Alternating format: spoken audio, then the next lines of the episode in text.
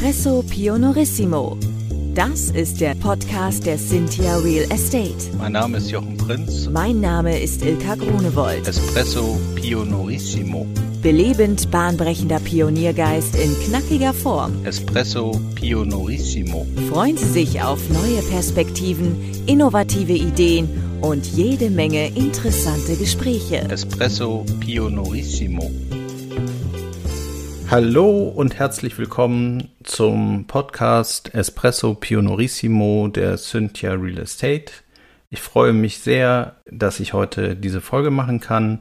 Es geht darum, äh, dass wir im Vorfeld einiges an Fragen bekommen haben zu den diversen Podcast-Folgen und äh, wir wollten uns heute einmal die Zeit nehmen, diese Fragen zu beantworten. Mir gegenüber sitzt die Estelle. Estelle ist zuständig für den Schnitt bei uns, aber auch für das Recherchieren von Themen und das Vorbereiten der entsprechenden Themen. Und äh, sie macht das immer ganz, ganz großartig mit sehr viel Leidenschaft und Hingabe und unterstützt mich äh, ganz wunderbar dabei. Estelle, ich freue mich, dass du heute dabei bist. Hallo. Ja, hallo Jochen. Willst du noch kurz selbst ein paar Worte zu dir sagen, Estelle?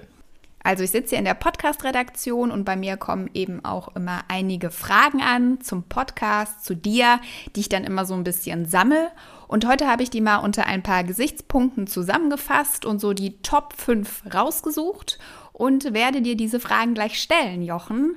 Und äh, ich hoffe, du bist mental schon darauf vorbereitet. Ja, ich könnte jetzt aufgeregt sein, aber ich habe ja äh, vor einiger Zeit die Folge mit Ilka gehabt und sie hat mir dann beigebracht, wie das funktioniert mit der Bühnenpräsenz. Also insofern habe ich mich jetzt schon langsam mal eingeatmet.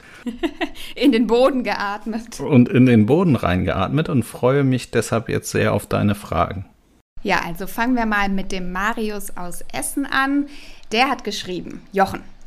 Welchen Rat hast du für junge Immobilienmakler bzw. Leute, die ins Immobilieninvestment einsteigen wollen? Wie starte ich richtig?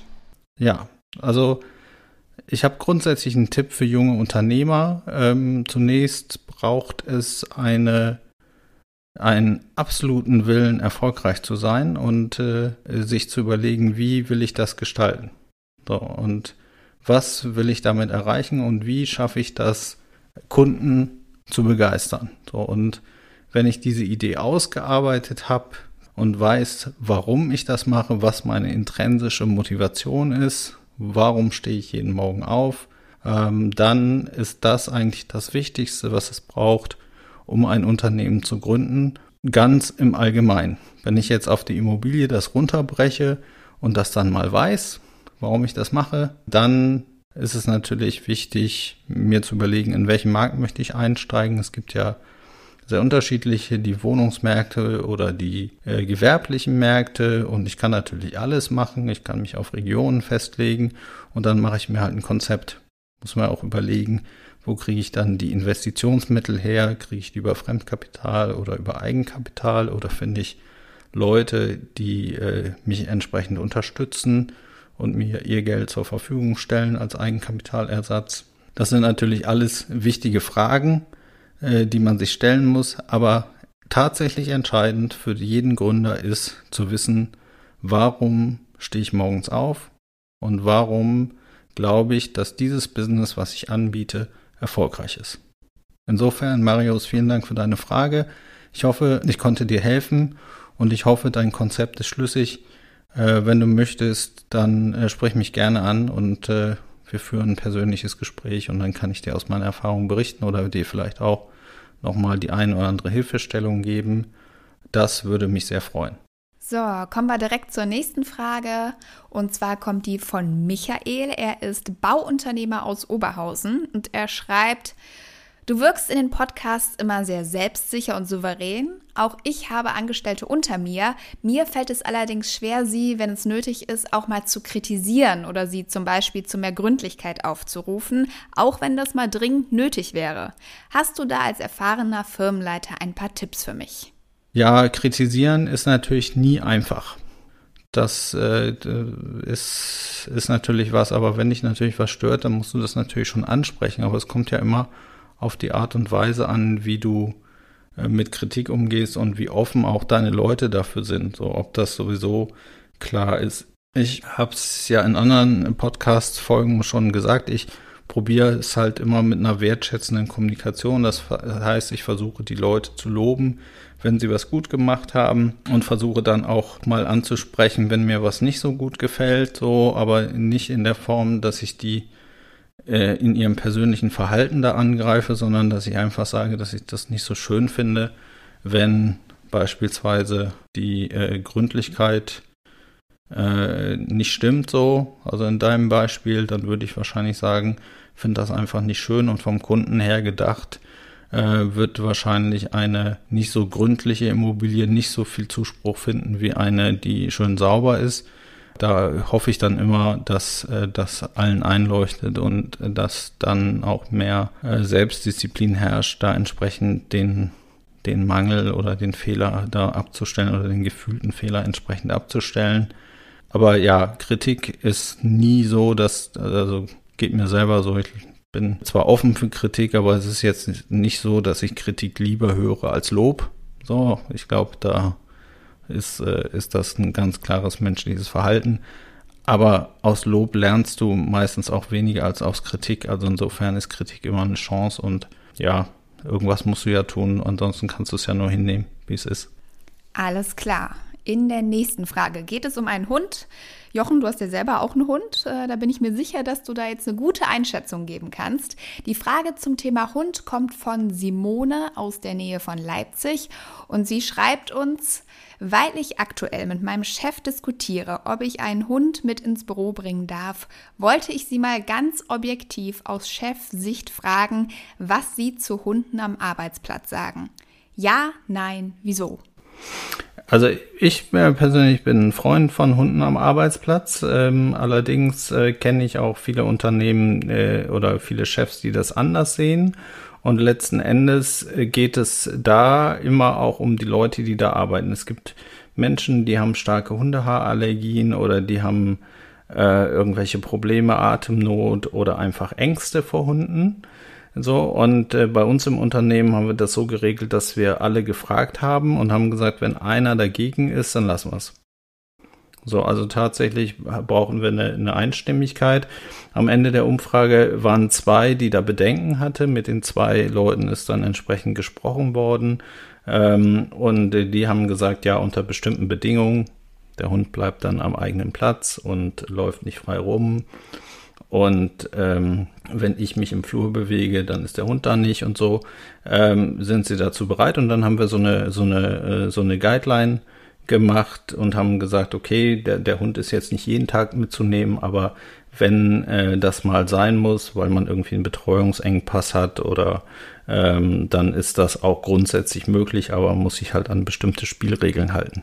Wichtig für uns immer, ähm, die Mitarbeiter sind natürlich äh, da, um auch die Leistung zu erbringen für unsere Kunden und deshalb stehen die natürlich absolut im Mittelpunkt. Da muss dann möglicherweise auch mal der Hund äh, drunter leiden, in Anführungszeichen, wenn er dann nicht mit ins Büro darf, um dort zu arbeiten. Ähm, aber ähm, äh, grundsätzlich, wenn es da eben keine Themen gibt, dann haben wir da auch kein Problem mit. Äh, wir wollen natürlich auch kein Kleinzoo, also, also wollen auch jetzt keine Katzen und, und Hasen und Igel und alles Mögliche da im Büro haben. Und insofern kann ich auch die Bedenken verstehen, dass möglicherweise dein Chef sagt, ja, wenn wir jetzt Hunde erlauben, dann müssen wir dem anderen auch erlauben, seinen Elefanten mitzubringen. Und äh, dann wird's hier doch ein bisschen voll und möglicherweise auch schmutzig. Und äh, insofern, ja, es kommt immer auf die Rahmenbedingungen an und eben auch auf die Kollegen so und wenn alle dafür sind, ja, warum soll man es dann lassen? Mm, also würdest du sagen, als erster Schritt, um den Chef da jetzt zu überzeugen, hingehen und sagen, ich habe alle gefragt und die haben alle kein Problem damit? Ja, also es kommt natürlich ein bisschen auf die, äh, auf die und auf die Kultur, auf die Gesprächskultur im Unternehmen an. Ich als Chef äh, fände das, glaube ich, nicht so gut, wenn der sagen würde, ich habe schon alle gefragt und äh, alle sind mit mir einer Meinung. Ich würde, glaube ich, erst äh, hoffen, dass der Kollege zu mir kommt und sagt, ich hätte gern mal deinen Rat, was spricht dafür, was spricht dagegen so, und können wir das mal in einer offenen Runde, wir haben ja jeden Dienstag unsere Dienstagsrunde oder unsere Diamantenwand, können wir das da mal besprechen, ähm, äh, ob, ob da jemand ein Problem mit hat, ganz offen. Äh, und dann würde ich wahrscheinlich sagen, ja, sprich das an. Hm, okay. Jetzt habe ich hier noch eine Frage und zwar von John Luca aus Dülme. Er schreibt, ich finde Ihre Einstellung als Geschäftsführer zu Empowerment sehr spannend. Ich hoffe auch einmal in einem Unternehmen zu arbeiten, was einem so viel Freiraum gibt. Denken Sie, Ihre moderne Einstellung macht Sie bei den Mitarbeitern beliebter als andere Chefs, die vielleicht konservativer führen? Ja, ich, Jean-Luc, sehr interessante Frage tatsächlich. Ähm, ich ähm, glaube, dass es da gar nicht drauf ankommt. Oder dass es gar nicht mein Ziel, der beliebteste Chef aller Zeiten äh, zu sein, sondern äh, es geht einfach darum, dass wir, äh, dass alle, die im Unternehmen arbeiten, ähm, Nutzen schaffen sollen zu unserem Produkt. So, warum soll nur ich das machen oder warum sollen nur die Führungskräfte das machen? Ich glaube einfach, dass äh, viel mehr entstehen kann, wenn jeder den Kopf einschaltet und jeder mitmacht äh, und dass es auch dann mehr Spaß macht. Es liegt daran, dass ich für mich erkannt habe, ich möchte gerne mit Leuten zusammenarbeiten und dass mir das egal, ob das jetzt äh, ein Sachbearbeiter, ein Abteilungsleiter oder äh, was der für eine Funktion hat. Ich möchte mit Leuten arbeiten, die Energie reingeben in Themen.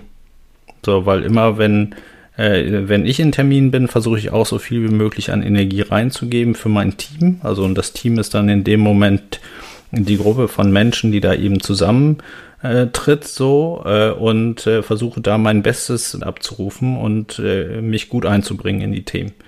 So, und das äh, erwarte ich auch von allen anderen Teammitgliedern, die in dem Termin sind. Und dann gehe ich meistens raus aus dem Termin und sage, das ist gut. Wir haben gemeinsam wieder was entwickelt. Wir sind wieder drei Schritte nach vorne gekommen. Das hat Spaß gemacht und das gibt mir dann wieder sehr viel Energie und viel Vorfreude auf den nächsten Termin. Aber dass man dabei beliebter wird, das äh, kann man ja vielleicht gar nicht so beeinflussen. Ja, ich weiß nicht, ob man als Chef, äh, als Chef ist man äh, nicht immer so der beliebteste, weil man vielleicht ja auch mal Entscheidungen treffen muss, die einem nicht so passen. So, also ich weiß nicht, äh, es geht auch nicht um, für mich geht es jetzt nicht in erster Linie um Beliebtheit. Also ich freue mich, wenn das dabei entsteht, so wenn die Leute sagen, ja, ich finde das auch geil dass, ähm, dass ich da Energie reingebe und dann kommt auch wieder was zurück und wir im Team was bewegen, dann entsteht wahrscheinlich sowas wie Sympathie. Aber ob das jetzt für den Chef ist oder eher für die äh, gemeinsame Arbeitsweise und die Themen, ich glaube, das ist wichtig. Man muss halt nach vorne kommen und wir müssen halt gemeinsam unser Warum, also das, was wir uns gemeinsam vorgenommen haben, warum wir gemeinsam an Themen arbeiten, das müssen wir halt ständig hinterfragen und gucken, äh, dass wir da vorankommen.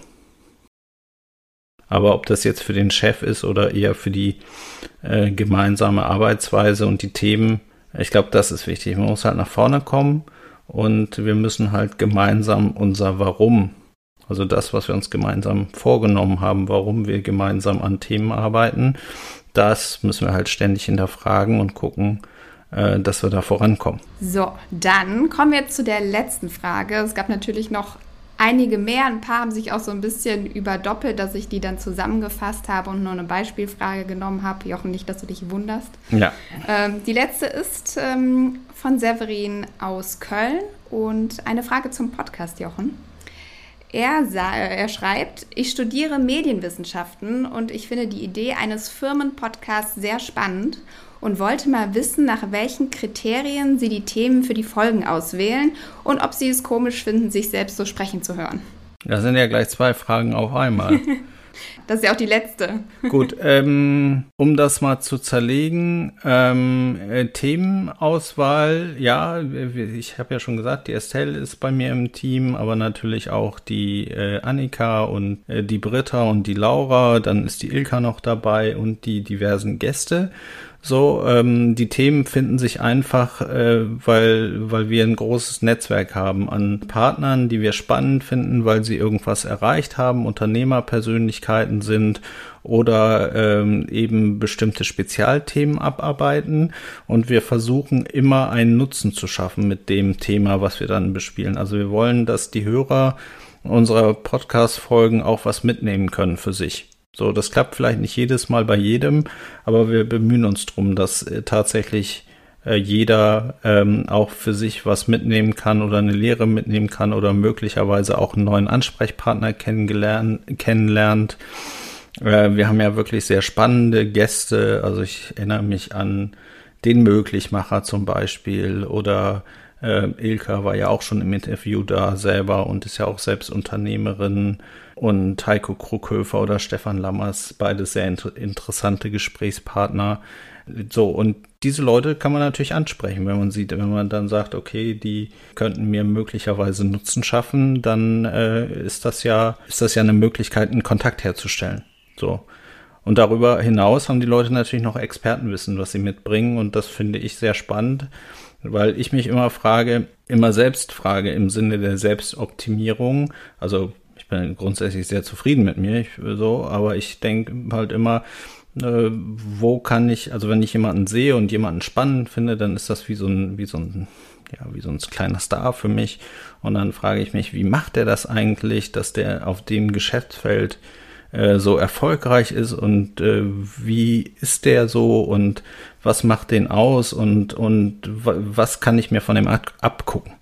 So, und äh, das versuchen wir halt in der Podcast, im Podcast unterzubringen, dass wir Leute vorstellen, von denen man sich was abgucken kann, möglicherweise, die interessant sind und die äh, einfach das Leben bereichern. Ja, meine Stimme zu hören, äh, das war tatsächlich am Anfang ein bisschen komisch, aber inzwischen ähm, höre ich meine Stimme äh, ganz gerne äh, und äh, finde auch, dass es eine sehr schöne Stimme ist. Bin sehr da, damit zufrieden.